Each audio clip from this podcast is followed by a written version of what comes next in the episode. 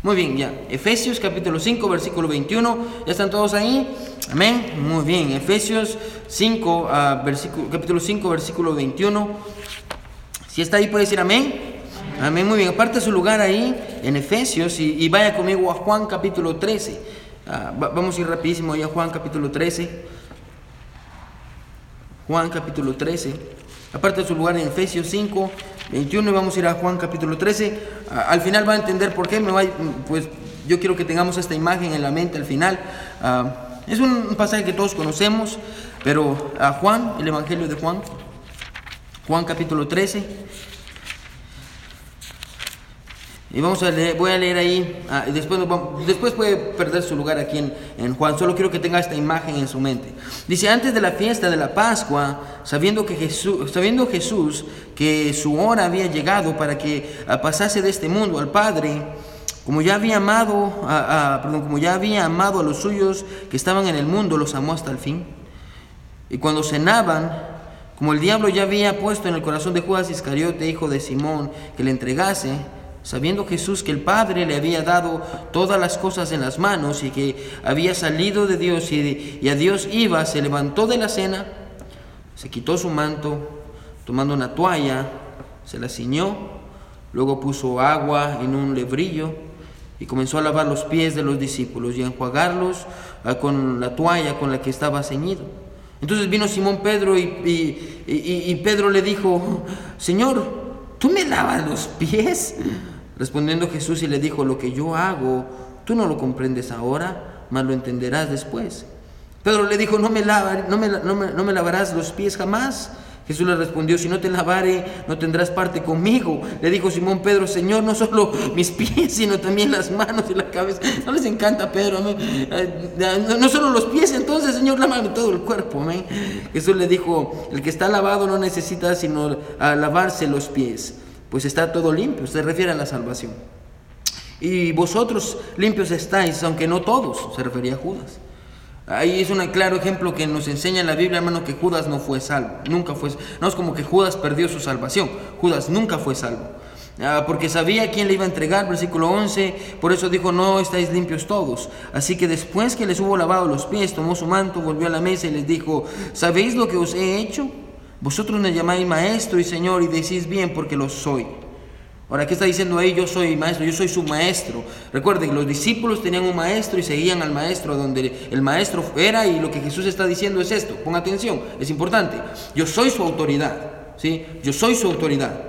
Yo soy su autoridad, yo soy su maestro.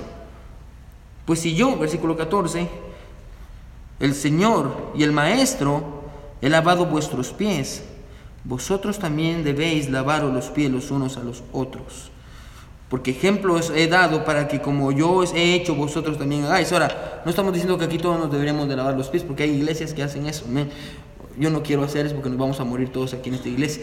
Ya. No, en otras iglesias hacen eso, pero Jesús no se refiere a que le lave los pies a otros.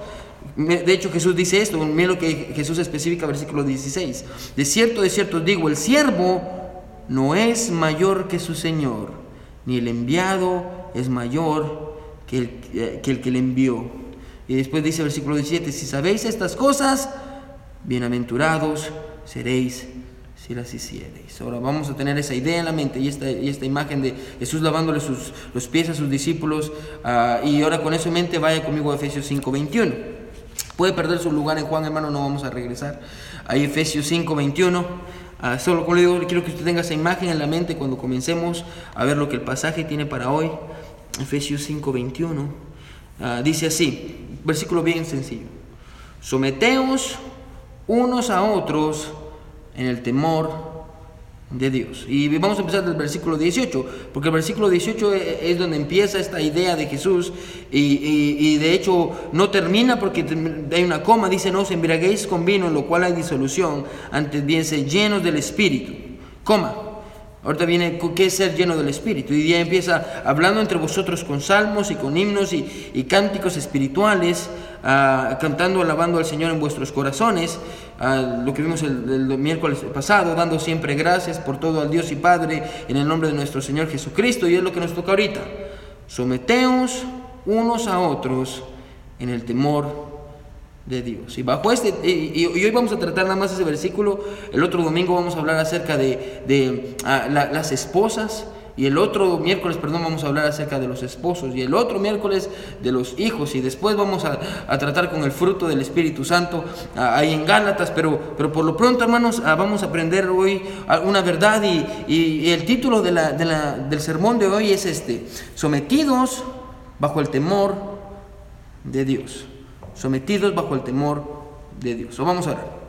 Mi buen Dios que estás en el cielo, te damos gracias por tu palabra, Señor. Gracias porque tú eres bueno con nosotros. Yo te pido que tú me, me ayudes, Señor, a poder desarrollar eh, el mensaje de una manera clara para que mis hermanos puedan escuchar ah, de una manera correcta, mi Señor. Y, y yo te pido que tú me uses, mi buen Jesús, a pesar de quién soy yo.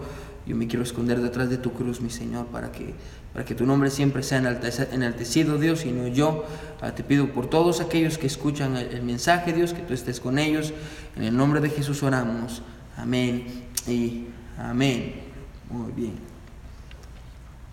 En cierta ocasión, un viajero en Alemania vio una cosa singular en una fonda donde él se había hospedado. Este hombre era un viajero y, pues iba, necesitaba un lugar donde quedarse, una fonda, un hospedaje, un hotel, y, pero realmente las fondas son más casas que hoteles profesionales, es una casa donde un hombre pues le da un hospedaje a las personas que pasan y, y pues este viajero alemán ah, decidió hospedarse en esta casa y en esta casa, en esta fonda, vio algo especial, algo que nunca había visto en su vida y yo creo que es una perfecta ilustración o introducción para comenzar el sermón de hoy. Dice que cuando estaba ahí, después de la comida, a todos comieron, regularmente en las fondas todos los, todas las personas comen al mismo tiempo, comieron y después de eso el, dueño colocó en el suelo un tazón grande de caldo ah, o de sopa y, y, silbó de una manera especial. Yo silbaría, pero no sé silbar. Así que silbó de una manera especial, puso ahí en el suelo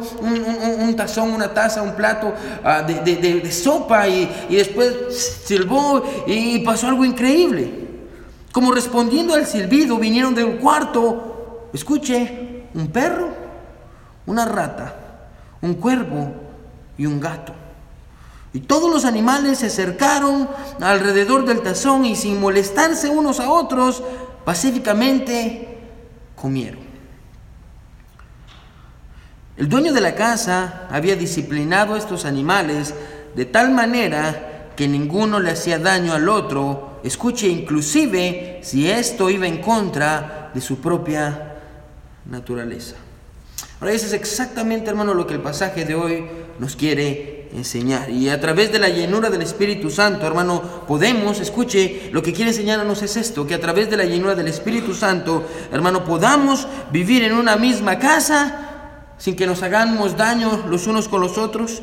Inclusive, hermanos, si esto va, si esto va en contra de nuestra propia naturaleza. Y, y hermano, eh, suena mal, ah, bueno, Tal vez la comparación no tiene mucho que ver, ahí está muy lejana de la realidad, pero si un perro, un cuervo, un gato, una rata pueden vivir juntos, es posible que nosotros podamos vivir en la misma casa, hermanos, ah, y, sin pelearnos, y sin arañarnos, y sin gritarnos, y sin lastimarnos, y sin, y sin el caos que, que regularmente ah, tenemos. Y, y, es lo que vamos a considerar esta noche. Yo creo que a ah, ustedes va a estar de acuerdo conmigo, hermanos, en que algunas casas, no estoy diciendo que sea su casa, porque siempre le predico a otra iglesia, no tienen nada, ustedes no tienen nada que ver con eso. Otras casas, hermanos, parecen una jungla, amén, o un circo, y, y gritos por aquí platos por aquí, y este le dijo a este, y este le dijo al otro. Y, y, si ustedes no son ese tipo de familia, gloria a Dios, o tal vez conocen una donde sí es, ah, y el punto es este, hermanos, Dios quiere que cuando vivamos juntos, Hermano, independientemente que usted sea esposo, hijo, papá, mamá, tío, tía, suegro, abuelito, abuelita, hermano, no importa que si usted vive en una misma casa, Dios quiere que haya comunión y que vivamos en paz y vivamos tranquilos y, y, Dios quiere eso ah, de parte de todos nosotros. Dios no quiere que nos estemos peleando, que, que estemos gritándonos, que estemos alzando la voz y eh, yo creo, hermanos, que es, una, es un... Es un mal testimonio para los vecinos y, y que escuchan los gritos y, ya... Ah, antes cuando nos acabamos de casar con la hermana Sabrina, Yo recuerdo que vivíamos en unos apartamentos, aquí en la 51, ya, tal vez usted se recuerda, aquí en Barcelona, probablemente aquí vivíamos con la hermana Sabrina y, y, de hecho ahí nació James, ahí en, en, la sala. Y, y uh, yo me recuerdo, hermanos, que teníamos unos vecinos, una vecina que estaba enfrente de nosotros, se peleaba con el otro, hermanos, y nosotros estábamos acostados y se escuchaban los gritos hasta donde, estábamos ahí acostados y, y, los gritos desgarradores y se tiraban la puerta y se quebraban platos. Y, y uh, ahora imagínense, hermano pues uno espera eso de una persona del mundo. Pero cuando es un cristiano, ya que todo el mundo de fuera escucha, ah, ay, ti, malas palabras, no está bien. Ahora, de eso es que va a tratar el pasaje de hoy, o la intención de Pablo al enseñarnos esta verdad es esa, que, que podamos vivir, hermanos, en paz y que podamos vivir tranquilos y que no, no vivamos como perros y gatos, hermano, con todo el respeto de los perros y gatos, amén, que vivamos bien, en paz y, y porque realmente, hermanos, hay muchos perros y gatos que viven bien. Yo tenía un perro, uh, bueno, tengo un perro en Guatemala se llama Bruno Alberto Meléndez Sánchez y un gatito que se llamaba Benito Bodoque y, y se querían, amén, se querían el, Benito murió, pero el perro pues, todavía está vivo, pero se querían, no peleaban nada. Y eso, muchas veces los perros y gatos se llevan bien, amén. Así que por eso digo con respeto a los perros y gatos. Ahora, como está el mundo, hermanos, es capaz que me demandan por, por insultar a un animal. Ahora, sin mentiras. Ahora, este es el sermón, hermano, 20 en nuestra serie de Conociendo al Espíritu Santo y, en nuestro sermón número 5 en esta serie de cómo ser llenos del Espíritu Santo. Ah, yo creo que hemos aprendido muchas verdades al en el transcurso de, de, este, de esta serie, ah, pero más o menos para que entendamos, este pasaje comienza en el versículo 18, o al menos la idea que, que Pablo quiere darnos, y, ahí comienza en el versículo 18, y comienza diciéndonos o haciéndonos una comparación entre un hombre ebrio y un hombre lleno del Espíritu Santo. Y dijimos que Pablo no está comparando, Pablo está contrastando. Y, dice que una persona ebria, ah, en, eso hay disolución y dijimos que disolución habla de libertinaje, a que usted hace lo que usted quiere y usted le da riendas sueltas a sus deseos y, y dijimos esto, que es la tendencia del hombre, hermano, la de llenarse de aquello que le produce placer sin Dios. Y nos gusta eso, y, es la tendencia del hombre de llenarse de todo tipo de tal vez relaciones ilícitas, de malos pensamientos, de malos amigos, de adicciones, y, tratando la manera de, llenar cosas en su vida. Ah, pero ese no es el deseo de Dios. Se recuerda, dijimos que el deseo de Dios para el hombre no es que sea lleno de eso que le produce satisfacción sin Él. El deseo de Dios es que sea lleno de Dios. Dios quiere llenarnos de Él. Es el deseo de Dios y siempre ha sido el deseo de Dios que vivamos llenos de Él. Y de hecho, hermano, déjeme decirle esto, todas las características que estamos viendo no son imposibles en nuestras fuerzas. Es por eso que necesitamos el Espíritu Santo, hermano. Si usted dice, pastor, yo siempre fallo y fallo y fallo y ya leí todos los libros que pude leer, pastor, ya hice todo lo que podía hacer, ah, pastor, ya pedí consejo, pastor, me sé los pasajes de la Biblia, ah, sé cómo tratar con mi pecado, pastor, pero no lo puedo hacer. Es porque usted está intentando en sus fuerzas. Y la verdad, hermano, usted y yo, nuestras fuerzas no vamos a llegar muy lejos. Amén. Necesitamos el Espíritu Santo. Cuando yo digo la llenura del Espíritu Santo, no me refiero a que usted tenga una experiencia extranormal. A lo que me refiero es que usted sea controlado por el Espíritu de Dios. Amén. Que Dios lo controle, que Dios controle sus palabras, controle sus pensamientos, controle su corazón. Hermano, y usted va a descubrir esto: que cuando usted camina con Dios y es lleno de Dios, hermano, es más fácil acercarse a Dios. Usted tiene ganas de decir cosas de Dios. Usted tiene ganas de publicar cosas de Dios en su Facebook, tiene ganas de hablarle de Dios a otros, ah, tiene ganas de ser un buen esposo, una buena esposa. Y ah, me dio risa, me dio risa ayer ah, con James, porque cada vez que, que, le pego, yo a veces estoy enojado cuando le, voy, a, le voy a pegar y, y mm, y le, ok, se portó mal y a propósito siempre le pegamos a nuestros hijos porque son rebeldes, no porque son niños, amén. Los niños quiebran cosas, tiran cosas y, y, está bien que usted lo corrija, si usted le dijo antes no lo haga y él lo hizo, pero si usted nunca le dijo nada y él lo tiró, es un niño, amén. Ah, si usted le pega y usted se pone tú por tú, el más inmaduro es usted, no es el niño. Así que yo recuerdo, ah, eso fue ayer, creo yo. Uh, eh, regularmente siempre cuando James hace algo yo exploto y yo le abro, no le grito, pero le digo que James, eso que usted hizo está mal. Y ayer no se quería ir a dormir de su cama, no, no, se, no se quería ir a dormir y, y, se paraba y se paraba, así que me acerqué con él y, yo no quiero estar enojado cuando le hablo porque es, es algo que yo no quiero hacer, enojarme y, no exploto, pero sí estoy enojado y él nota que estoy enojado y yo no quiero que, que él sepa que estoy enojado, yo quiero uh, corregirlo normal y me acerqué ayer y le dije, James, I'm gonna spank you, lo voy a pegar. Pues le dije, tranquilo. Y James me vio como, ¿ah? ¿No está enojado? Y le dije, acuéstese en la cama y bájese el pantalón. Y se acostó y me miraba como, ¿ah? Y se bajó nunca se ha bajado el pantalón para que le peguen, En, sus, nunca en los 60 años que voy a conocer. Y se bajó el pantalón y me miraba como diciendo, ¿por qué está tan nice conmigo? Me, y se bajó el pantalón y le pegué y empezó a llorar y obviamente ya lo abracé le dije I love you so much y ya le dije le pegué por esto y esto y esto y, y, me dijo I love you dad y ya lo abracé y me miraba como diciendo ¿qué pasó? y lo dejé acostado en su cama y le puedo preguntar más a mí, lo dejé acostado en su cama, apagué la luz, oré por él, eh, apagué la luz y se quedó así, como ¿Por qué no estaba enojado conmigo? ¿Qué, está pasando aquí? Y ahí está viendo un cambio. El punto es este. Hermano, cuando usted está lleno del Espíritu Santo, hermano, la gente afuera lo va a notar.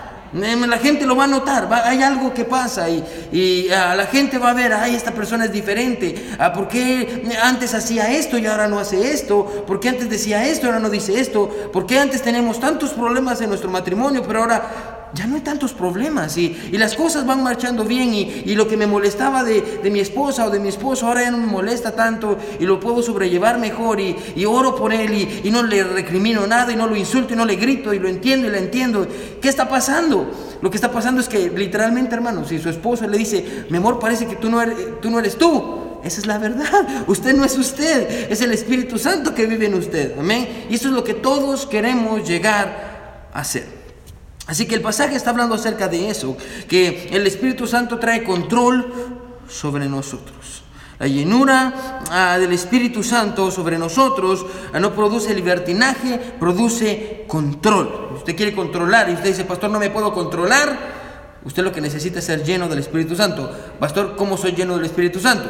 Confiese su pecado, ore, pase un tiempo con Dios, lea la Biblia, y usted va a empezar a ser lleno del Espíritu Santo. Hermano, no requiere una gran ciencia, solo es que usted camine con Dios. ¿sí? Ahora, a partir del versículo 19 empezamos, realmente el pasaje nos da nada más tres evidencias. En toda la Biblia hay evidencias, pero nos da tres evidencias de cómo se mira una persona llena del Espíritu Santo. Si usted dice, pastor, ¿cómo se ve una persona que es llena del Espíritu Santo? En el versículo 19 nos da la primera evidencia que la vimos hace dos semanas y es esta, en que nosotros eh, eh, lo que producimos cuando estamos llenos del Espíritu Santo es música. Se recuerda música. Y dijimos esto, que una persona llena del Espíritu Santo va a andar cantando salmos y a poner, le gusta escuchar música cristiana y, y hermano, yo hago esto y, es un buen consejo que le doy.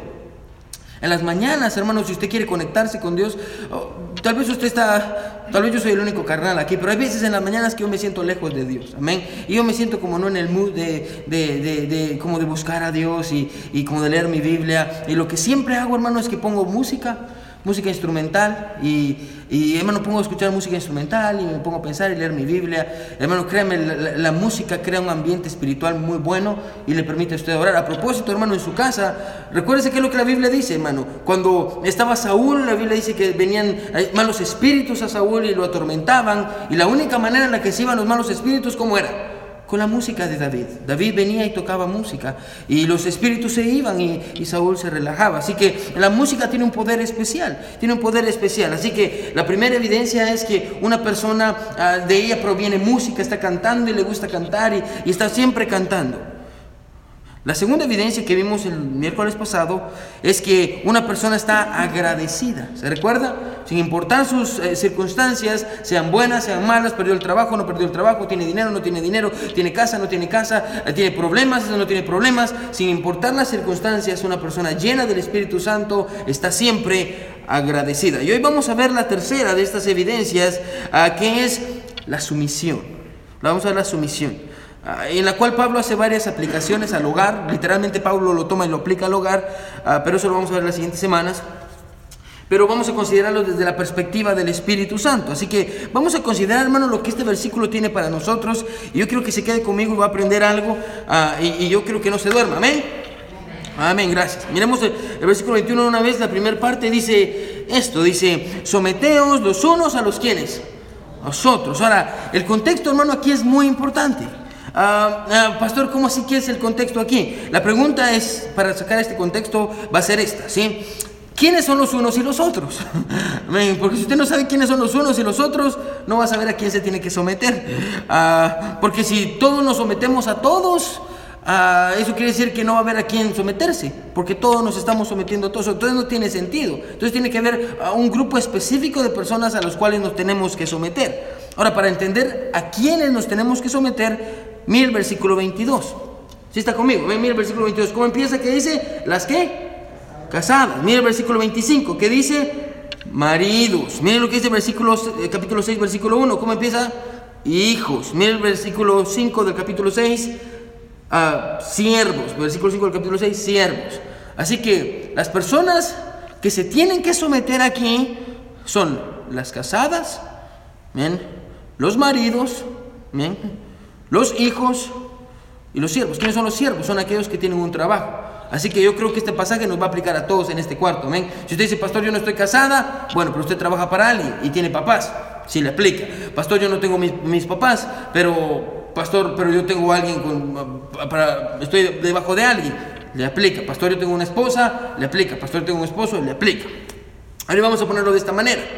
Los unos y los otros, hermanos, son todos aquellos que conviven bajo un mismo techo, ¿sí? Todos aquellos que conviven bajo un mismo techo, ya sea que usted esté soltera, casada, viva con su suegra, o viva con sus cuñados, o con sus cuñados, o con sus hermanos y hermanas, no importa quién es, el principio para todos aquellos es para todos aquellos que conviven juntos. Ahora yo quiero que entienda algo en la Biblia, hermano, ponga atención. Y es que la Biblia, hermano, nunca desperdicia un mandamiento. Cuando usted lee un mandamiento, hermano, por muy básico que sea, y que diga, no robarás. Y usted dice, ah, yo ya me sé ese versículo, pastor. Ah, yo ya me lo sé, pastor, yo ya sé a dónde va. La Biblia no desperdicia mandamientos. Ah, pastor, ¿a qué se refiere con eso? Que, hermano, cuando en la Biblia, usted en la Biblia no va a encontrar un mandamiento que diga algo, por ejemplo, y Dios dice, yo os mando que respiréis. En la Biblia no va a encontrar eso nunca. ¿Por qué? Porque se supone, hermano, que usted va a respirar, es algo básico, amén. Usted no va a encontrar ese mandamiento porque, escuche, ese mandamiento no es necesario.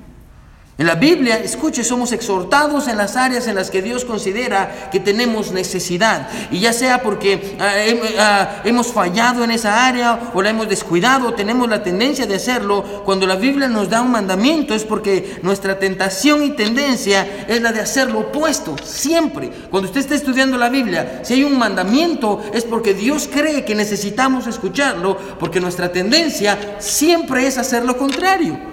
En este caso la Biblia nos manda a someternos los unos a los otros. ¿Por qué? Porque esa no es nuestra naturaleza. Hermano, esa no es nuestra naturaleza. Nuestra naturaleza, hermano, no es someternos. Dejémoslo claro desde ahorita. Esa no es nuestra naturaleza. Es como la niña pequeña ah, que yo recuerdo cuando yo, les he contado esto antes, ah, cuando yo era coordinador de disciplina, eh, en mi primer trabajo, ah, y yo era coordinador de disciplina, no, ese fue mi segundo trabajo, en, en el colegio cristiano donde me gradué, y yo tenía que tratar con todos, desde los niños chiquitos hasta los que salían de high school y se metían en problemas, yo era el malo ahí siempre en la oficina, todos me tenían miedo, el, el profe Ángel nos va a regañar, y, y aquí y allá, y, y tal y usted mira, tal vez muchos me conocen así, y, Siempre estaban ahí en mi oficina y me recuerdo esta niña chiquitita y, y me recuerdo que usted la mira una preciosidad de niña, pero era la más traviesa de todas, amén. Y, y me recuerdo que la tenía en mi oficina porque la estaba regañando y había llamado a su mamá. Me recuerdo que la mamá era cosa seria porque siempre la regañaba enfrente de todos. Y me recuerdo que ese día vino la mamá y le dice, yo creo que te sientes en esa silla y te vas a quedar ahí. Y la niña la mira y le dice, sí, me voy a sentar, pero por dentro estoy parada. Amén. Rebelde la niña. Ah, hermano, este es el punto. Nuestra naturaleza no es la de someternos. Nuestra naturaleza, hermano, es estar en contra de la autoridad. Siempre, siempre. Hermano, puede ser el niño más bueno, el niño más dulce, pero dentro de él, hermano, tiene algo que dice, revélese, revélese, como el niño que dice, el fuego lo va a quemar. Y el niño, algo dentro del niño le dice, lo, tóquelo y hasta que se quema, ah, entiende. Y a veces ni entienden porque se quieren volver a quemar otra vez. Es, ya lo tienen en la mente, lo tienen en la mente. Ah, la rebeldía está en el corazón de los niños, no solo los niños, los adultos y de todos nosotros. Ahora, tomando el contexto en donde el pasaje tiene que ser aplicado, que es el hogar, escuché, podemos decir esto. Por ejemplo, tomando al esposo. El, esposo puede decir esto, pastor, pero yo quién me someto. Bueno, la Biblia dice esto. El orden es este. Los hijos se someten a los papás. Amén. La esposa se somete al esposo. Y el esposo está más duro porque el esposo tiene que someter a Dios. Amén. El esposo usted tiene que someter a Dios. Y usted puede ver exactamente ese orden en el jardín del Edén. Cuando Eva pecó, ¿a quién, ¿a quién llama Dios? A Adán. ¿Por qué? Porque ¿quién estaba responsable de ahí? Adán. Y, hombre, si usted cuando Dios lo llame, Adán, hay una gran estrategia. La mujer que me diste, amén. No son mentiras. Eh, Adán sale, ah, no, la mujer que me diste tiene la culpa, ella me dio. No, la culpa era la de él, porque él no quiso obedecer a Dios. Así que podemos decir esto: la tendencia y tentación del esposo es la de no someterse a Dios. Ah, hay ciertas áreas en mi vida que no están bien, pero no me importa. Y, es su tendencia normal y la tendencia tal vez y tentación de una esposa es la de no someterse a su esposo. Y, y, hermano, cuando yo digo someterse, para que le quede claro, hermano o hermana, no es que usted esté abajo en los pies de esa persona. Ya las mujeres no fueron creadas para estar en los pies del hombre, las mujeres ah, salieron de la costilla del hombre ah, para que estén al lado. La Biblia dice que las mujeres son coherederas. ¿Qué quiere decir esto? Que no están en mi cabeza ni mis pies están a la par no es la, la, que me hace todo lo que yo quiero y, que yo le mando y le digo. No, eso no es. Someterse, hermana, no es, es, que usted diga sí a todo lo que dice su esposo, que usted no intente convencerlo cuando usted mire que su esposo se va a quebrar la cara y, y que usted no le diga nada. Bueno, eso no es someterse. Pastor, ¿qué es someterse? Escuche, someterse es respetar la autoridad que Dios le dio a su esposo. Respetar a su esposo, tratarlo con respeto. Eso es, eso es someterse. Ah, que, no, que no hable mal de él. Ah, y, y hermano, Tal vez hasta en este punto aquí todavía no me ha pasado eso, ah, gracias a Dios. Pero bueno, yo conozco personas, ah, por ejemplo, un tiempo atrás estaba este, este hermano y, y, estaba casado y, todas las, y, y todo el mundo sabía los problemas de este hermano.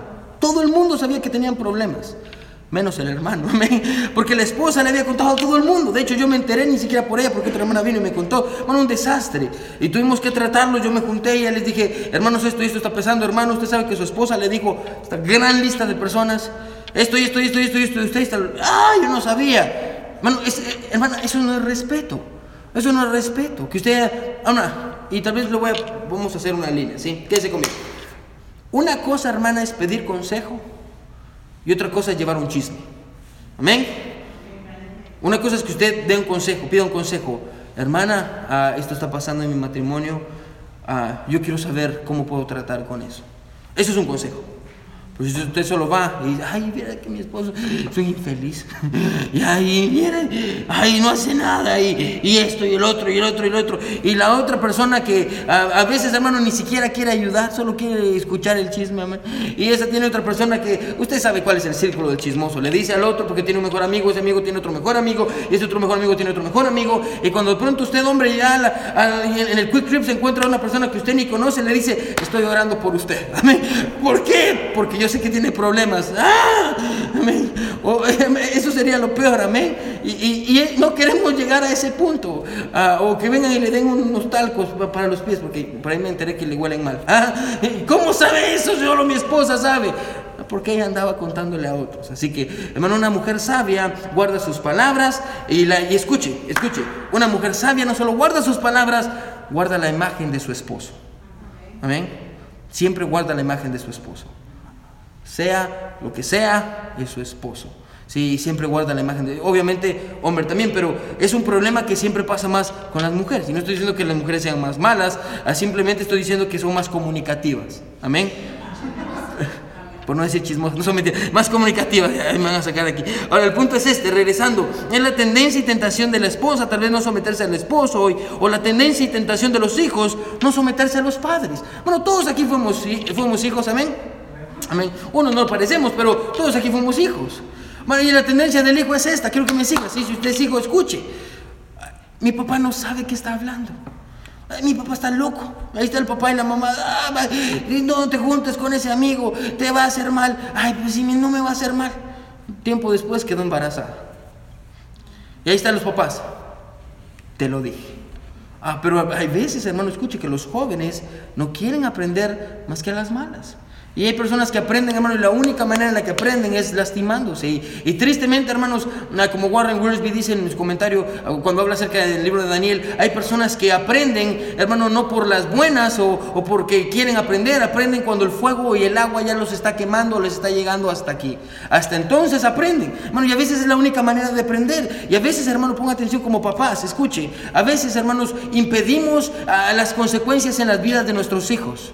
Y lo que hacemos al impedir las consecuencias es simplemente alargar ah, el aprendizaje que o la cosa que ellos tienen que aprender. Eh, queremos detenerle las consecuencias. Y yo sé que lo hacemos por amor muchas veces. Yo me pongo en ese caso. Mis papás muchas veces ah, me detuvieron las consecuencias a mí de cosas que yo hice. Y, y yo no aprendí. ¿Por qué? Porque a veces solo aprendemos a las malas. Amén. Y no queremos someternos. Y los hijos no se quieren someter a los padres y piensan, ah, mi papá y mi mamá no saben nada. Y, hermano, en tres miércoles voy a predicar más sobre los jóvenes. Usted puede traer a sus jóvenes y, y aquí los vamos a regañar a todos. Pero es la tendencia, o de, o de, en este caso, porque el pasaje lo está enseñando, es nuestra tentación y tendencia, la de no someternos a nuestros jefes. Amén. Ah, si mi manager no hace nada. Solo llega y solo para regañar sirve. Solo viene y, y, ni hace nada. Yo soy el pobre que estoy trabajando y trabajando y trabajando y trabajando. Solo para hablar sirve. Y si yo fuera el manager lo haría mejor que yo sé que aquí no pasa, otra gente de otros lugares. Ahora, es nuestra tentación y tendencia el no someternos los unos a los otros. Ahora, hay una gran prueba, hermano, escuche, de que eso es verdad, que va en contra, ese mandamiento, como todos los mandamientos de la Biblia, van en contra de nuestra naturaleza es la prueba de lo que la palabra sumisión significa en nuestros días. Escuchen. La palabra sumisión hoy en día es considerada contracultura. ¿Qué quiere decir contracultura? Que va en contra de lo que nuestra cultura dice. Bueno, recuerde esto. Vivimos en la era de la liberación. Amén. La liberación femenina, la liberación del movimiento LGBTQ, RSTS, no sé, todo lo que las letras que ni sé qué significa, solo sé que es gays y lesbianas, yo no sé qué más hay. Pero el punto es este, la liberación. Ya, ya, no, ya, no ya somos libres y las mujeres ah, tenemos los mismos derechos que el hombre, lo cual es verdad. Las mujeres tenemos, ah, tenemos, sabemos igual que los hombres, lo cual es verdad. Pero yo creo que escuche esto, hermano. La mujer y el hombre sí son diferentes. Amén. Y Dios les dio diferentes roles. Amén. Hay cosas que el hombre puede hacer que la mujer no puede hacer. Ah, como trabajos pesados. Trabajos, Hermano, usted puede ser fuerte, tiene, puede tener músculos y, estar así. Hermano, hay cosas que solo los hombres pueden hacer. Hermano, y si usted no, hermano, si usted no quiere entender eso, y usted quiere decir, ¿sabe que yo puedo hacer lo mismo que mi esposo? Hermana, algo le pasa a usted en la cabeza. No está bien. Ah, como de igual manera hay que el hombre, hay cosas que solo las mujeres pueden hacer. Y no me refiero a la limpieza. Hombre, no va a decir, ah, sí, solo la mujer limpia y cocina. No, los hombres también podemos. Ah, me refiero a otras cosas que solo las mujeres pueden hacer. Por ejemplo, la guía y el cuidado y el amor que tienen hacia los hijos. Por más que un hombre se esfuerce, hermano, nunca le va a llegar ni siquiera, tal vez, ni siquiera al tobillo, al cuidado y amor que una mujer tiene por sus hijos. Amén. Hay cosas que solo las mujeres pueden hacer. Y yo creo que todos estamos de acuerdo en cuanto a esto. Amén. Somos diferentes, hermano. Sí tenemos los mismos derechos, sí somos iguales, pero la Biblia enseña que dentro de la igualdad hay una diferencia y es que somos hombres y mujeres. Amén. Hombres y mujeres. Así que vivimos, hermano, en, en esta era de la liberación, en donde interesantemente, escuche, las personas piensan que son más libres por rebelarse ante los estándares puestos por Dios, cuando en realidad en lugar de ser más libres, se han vuelto esclavos de su propia naturaleza. Bueno, y déjeme decirle esta verdad. Si está escribiendo, escriba esto. No hay libertad afuera de los estándares puestos por Dios. Bueno, no hay libertad. Una persona que dice, ¿sabe qué? Yo quiero ser libre y quiero, y quiero tener muchas parejas y, yo quiero amanecer en la cama de este hombre y quiero amanecer en la cama de este otro hombre y quiero amanecer en la cama de esta otra mujer y quiero amanecer en esta cama y yo soy libre con mi cuerpo y puedo hacer lo que quiera. Bueno, esa persona no es libre. Esa persona está presa del pecado y presa de ella misma, de su carne. Lo que su carne le pide lo hace. Hermano, yo es una existencia terrible, triste, dolorosa. Nuestra cultura, hermano, interpreta la sumisión como un sinónimo de, escuche esto lo que piensa. Si usted busca en internet o habla con alguien que no sea cristiano, le va a decir esto. Es que los hombres solo quieren oprimirnos. Y, sobre opresión, subyugación y dominio. Y dicen esto, ¿cómo es posible que una mujer se va, se va a someter a un hombre? Si los hombres no son buenos para nada, y estaba en un discipulado en estos días y, una hermana me está diciendo, ah, ay pastor, es que, es que los hombres son unos buenos para nada. Usted también, pastor. me dijo, todos los hombres no sirven para nada, pastor. Y porque alguien la lastimó en su corazón y ella tiene, está luchando con resentimiento. Ah, pero eh, sí, hermano, ese es el punto. Ah, el punto es este, que las mujeres no se quieren no las mujeres, la sociedad enseña, hermano, que eso de la sumisión es tercermundista, eso es tonto, es un concepto tonto. ¿Y cómo es posible que, hermano, cómo es posible que los hijos se sometan a los papás? ¿Cómo es posible que un, un papá, un adulto, le vaya a pegar a un niño? ¿Cómo hace? Bueno, escuche, la Biblia dice esto, que el padre al hijo que ama lo corrige. Pastor, ¿cómo lo corrige? La Biblia dice con vara, con vara. Es lo que la Biblia dice. Ay, pastor, pues que era otros tiempos. No, bueno, la Biblia es eterna, no cambia. No cambia, el tiempo pasa, pero la Biblia sigue siendo la misma. Para el mundo en el que vivimos, la sumisión es un sinónimo de opresión, subyugación y dominio. Cuando la palabra de Dios, hermano, encontramos todo lo contrario. Someterse, escuche. Someterse, hermano, no es vivir oprimido o dominado.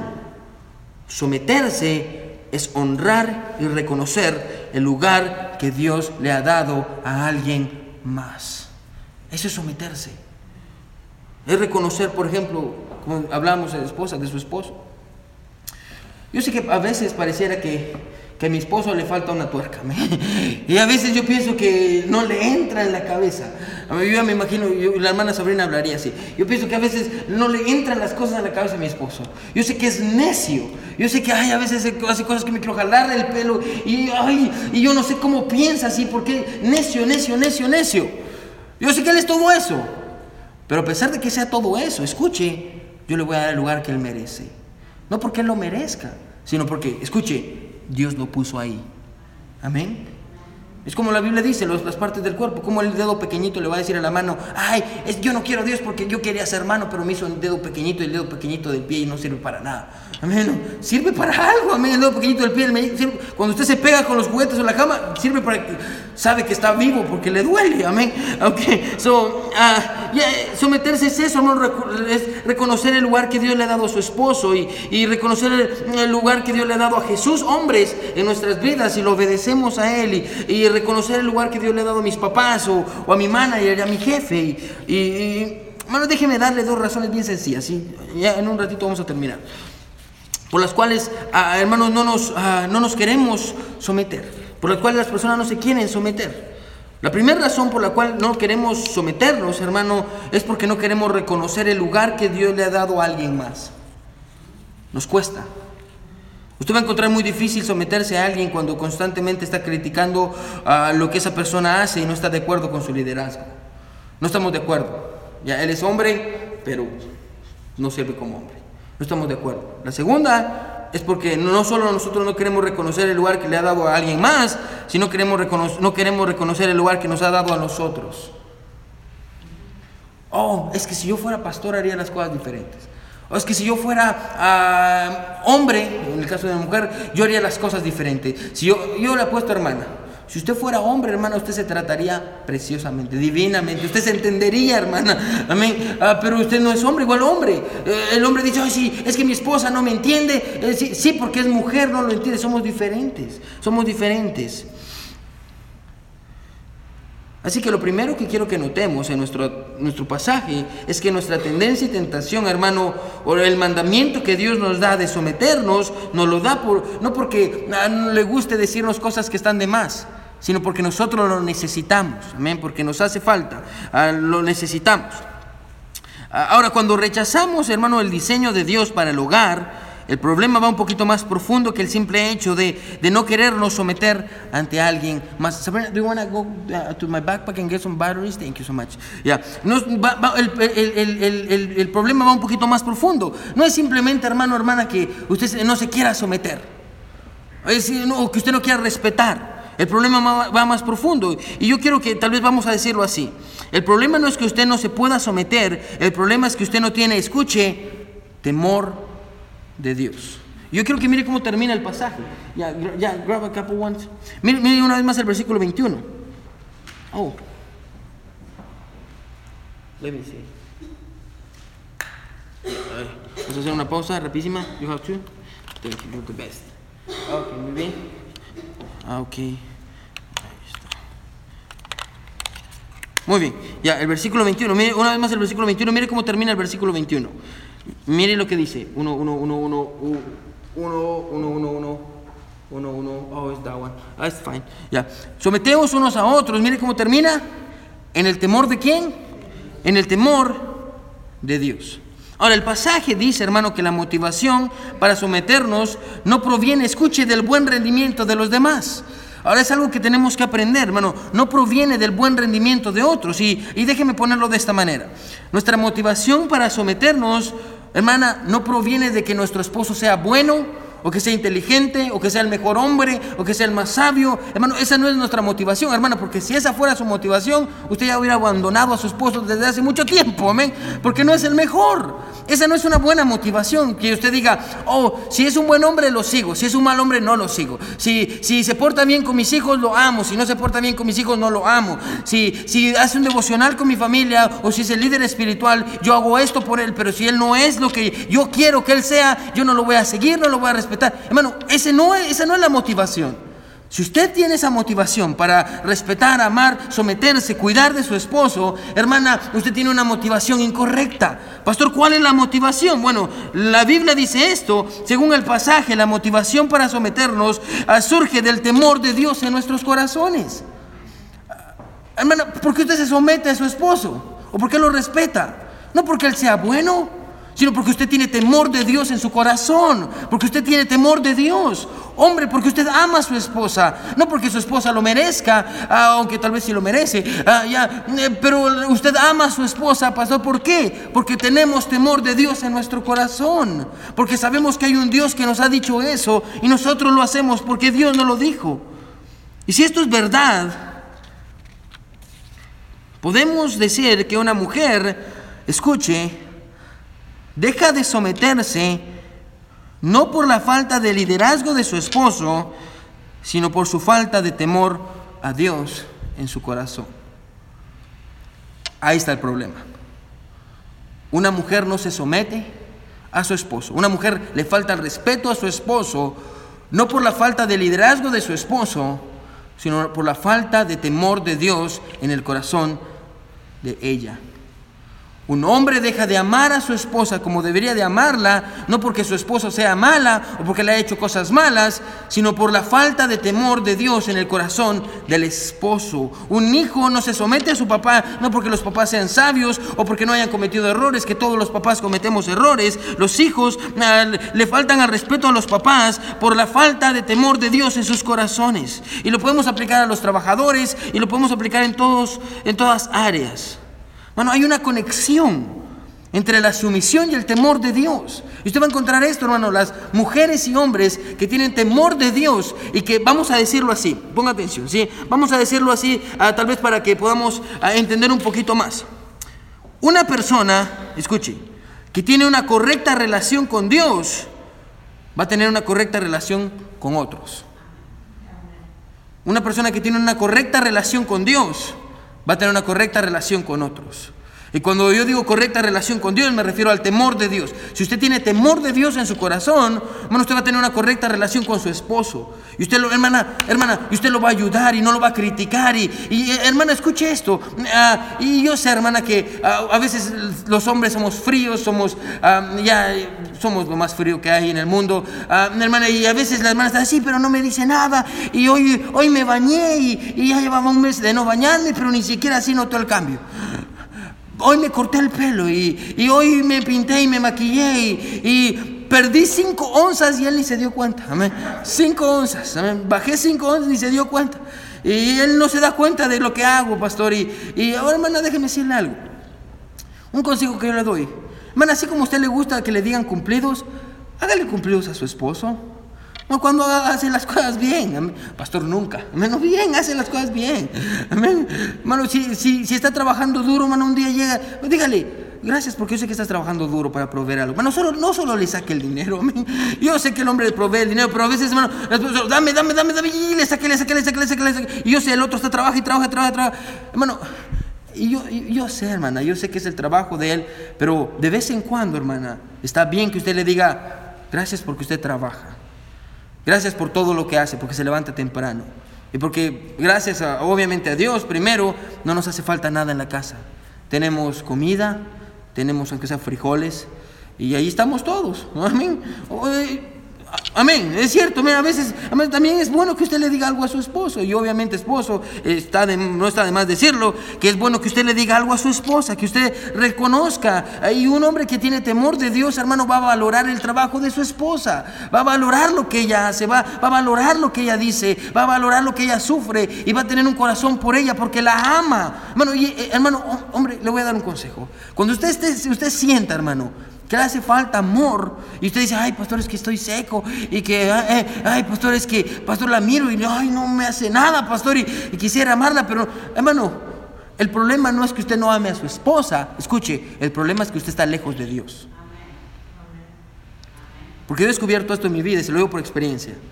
Cuando yo más lejos estoy de Dios, más lejos estoy de mi esposa. Cuando más me acerco a Dios, más amor tengo por... Hermano, y créamelo, si usted dice, pastor, ¿de dónde me va a salir el amor? El amor no viene de lo que su esposa haga o deje de hacer. El amor viene de Dios. Y cuando usted se acerca de, hermano, cuando usted se acerca a Dios, hermano, Dios le va a llenar el corazón de tanto amor. Y usted ni siquiera se va a imaginar de cuánto amor su corazón va a estar lleno. Y usted va a decir, voy, yo amo todo lo que hace mi esposa y, usted va a estar, ay, yo la adoro, yo la amo, yo la quiero. Bueno, ¿por qué? Porque el amor viene de Dios. Dios llena su corazón de amor. Así que una vez más, recordemos, una persona que tiene una correcta relación con Dios va a tener una correcta relación con las personas con las que convive. Recuerde, temor de Dios, la razón por la que usted no respeta o se somete no es porque la otra persona haga o deje de hacer, es porque usted no tiene temor de Dios en su corazón. Ahora, resumiendo todo, dijimos que someterse es reconocer el lugar que Dios le ha dado a otros, es ponernos debajo ah, de, su autoridad. Y, y en el contexto del pasaje debemos entender, hermano, escuche esto, que la única manera en la que vamos a hacer todo lo que yo le dije es cuando somos llenos del Espíritu Santo. Ese temor de Dios, hermano, e-, ese, ese, caminar con Dios viene cuando somos llenos del Espíritu Santo. Le va a ser más fácil hacerlo. Pero si la llenura del Espíritu Santo es imposible que una mujer se someta, un hombre se someta a Jesús, un hijo se someta a sus papás y un trabajador a su jefe. Es necesario que seamos llenos del Espíritu Santo. Ahora hay una verdad para encerrar todo. Pastor, ¿cuál es la verdad para encerrar todo? Yo creo que con esta verdad, esta verdad es el final del sermón de hoy, pero va a ser la fundación para los otros dos sermones que vamos a estar bien. Escuche esto. La llenura del Espíritu Santo, hermano, no hace que una persona se eleve. Someterse es ponerse debajo. Escuche. La llenura del Espíritu Santo no hace que una persona se eleve. Al contrario, la llenura del Espíritu Santo hace que una persona se humille. Es lo que la, llenura del Espíritu Santo hace. No hace que una persona se eleve y que diga, oh pastor, yo soy el santo porque voy a la iglesia y usted es el cristiano, un cristiano fabuloso y maravilloso y usted tal vez dice, ay mi pastor, mi esposo, él dice que sabe mucho de la Biblia pero no sabe nada y ni siquiera camina con Dios. Ah, hermano, escuche esto, una persona llena del Espíritu Santo no es la persona que más sabe ni es la persona que, que más alta es, no. Hermano, lo que la llenura del Espíritu Santo hace en una persona no es elevarlo, es humillarlo. Es una persona humilde. ¿Cómo, ¿Cuál es la tercera evidencia de que una persona está llena del Espíritu Santo? Escuche, es que la persona es humilde. Es humilde. ¿No es orgullosa? Un pastor que está lleno del Espíritu Santo es un pastor que es humilde. No es un pastor orgulloso, oh sí, mis ovejas, mi gente, a mis personas y, y hoy yo soy así. Un hombre que, oh sí, yo soy el hombre, yo soy el mero mero de esta casa. No, no, no. Una persona llena del Espíritu Santo es humilde. Pastor, pastor, ¿cómo es posible, pastor, que yo me voy a humillar a alguien más, delante de alguien más? Pastor, ok, la llenura del Espíritu Santo es ser humilde. Pastor, ¿cómo yo me voy a humillar ante un hombre? ¿Cómo yo me voy a humillar ante una mujer? Pastor, pastor, ¿de dónde saca eso usted en la Biblia? ¿Se recuerda qué fue lo primero que leímos? el Rey de Reyes, el Señor de Señores, Dios mismo, Dios, se humilló quitándose su túnica y con su túnica, lo más preciado que tenía, se sentó y empezó a limpiarle y lavarle los pies sucios a sus discípulos. ¿Y por qué lo hizo? Para darnos el ejemplo. Hermano, si usted quiere ser alto para con Dios, usted va a tener que humillarse delante de los hombres. No es el mayor ejemplo. Una persona llena del Espíritu Santo, hermano, es humilde, se somete, obedece, no es rebelde, escucha, no anda gritando, es humilde. Y el mayor ejemplo nos lo dio nuestro Señor Jesucristo. Y Jesucristo dijo esto. Y se recuerda, no sé si se recuerda el último versículo que leímos ahí en el capítulo 13. Bienaventurados los que hacen estas cosas. Bueno, escuche, déjeme poner esta verdad. Bueno, bienaventurados los que se humillan. Son bienaventurados los que son humildes. Son bienaventurados los hombres que cuando hay algo malo, en lugar de enaltecerse por lo que Dios le ha dado, es humilde y nunca pierde su esencia. Bienaventurados esos hombres. Bienaventuradas esas mujeres que siguen usando ah, no la ropa, o así tenga mucho dinero, no tenga mucho dinero, sigue usando la misma ropa. Ah, y no compra en las mejores tiendas, y es una persona humilde, y es una persona que, que guarda las cosas, bienaventuradas esas personas. Hermano, y ser humilde, ser humilde no es algo que viene de la noche a la mañana. Se necesita la llenura del Espíritu Santo, hermano, para que seamos humildes. La llenura del Espíritu Santo no hace que una persona se eleve, al contrario, la llenura del Espíritu Santo hace que una persona se humille, sea humilde. ¿Cuán humilde es usted, hermano? Tal vez usted necesita la llenura del Espíritu Santo. Todos con ojos cerrados y casi inclinados.